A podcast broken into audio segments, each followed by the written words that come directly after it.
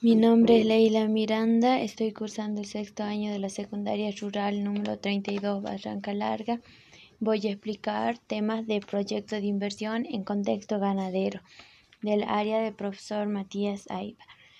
Los canales electrónicos y medios de pago para realizar transacciones financieras como realizar pagos de compras que realizamos, transferirle dinero a otras personas para pagar servicios que utilizamos en nuestra casa o bien para invertir, además del dinero en efectivo, existen distintos medios de pago electrónico, como la tarjeta de débito que nos permite hacer operaciones con dinero disponible en nuestras cuentas bancarias. Los canales electrónicos son los medios de dispositivos, redes y servicios informáticos dispuestos por las entidades financieras para la instrucción de operaciones bancarias, con efecto sobre las cuentas de una o más personas. Los medios de pago pueden ser tanto en efectivo como en cheque. En los medios de pago electrónico está lo que es el PEI, que es la, billetera electrónica, el postmóvil y el botón de pago, las transferencias, el débito automático, las tarjetas de débito, crédito y prepago y el e-check.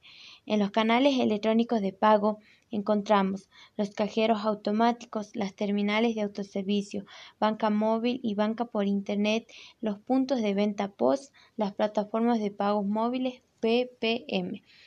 Estos son los medios de pago electrónicos que podemos encontrar.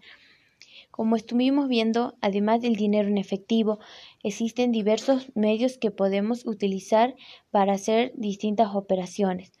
Si bien hoy nos encontramos en un mundo de información en el que diariamente estamos expuestos, el 2020 nos ha presentado la historia que cambió nuestra vida cotidiana, el cual tuvimos que enfrentar varias cosas, aprender de ellas y adaptarnos a adquirir nuevas formas de pago.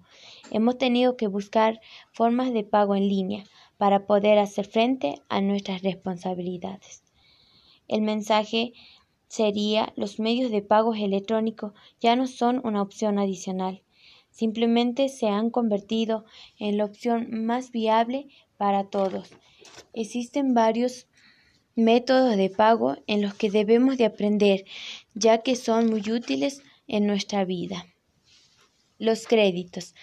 Es un monto de dinero que las entidades financieras ponen a disposición del público, las personas o empresas, para realizar sus propios proyectos, compras o inversiones y que generan el compromiso de devolverlo en un tiempo definido y en las condiciones pactadas.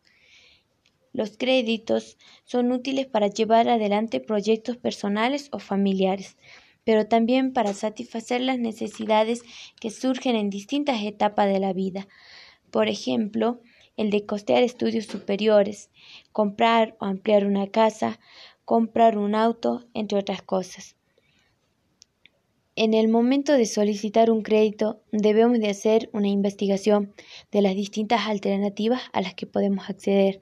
Debemos de tener en cuenta siempre que debemos de pagar ese dinero al acreedor.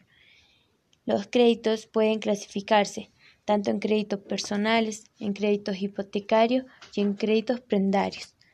En el momento de solicitar un crédito, una cantidad de dinero, debemos de tener mayor responsabilidad, tener en cuenta que debemos de pagar en los tiempos y condiciones pactadas, así no recurrimos a lo que es al sobreendeudamiento.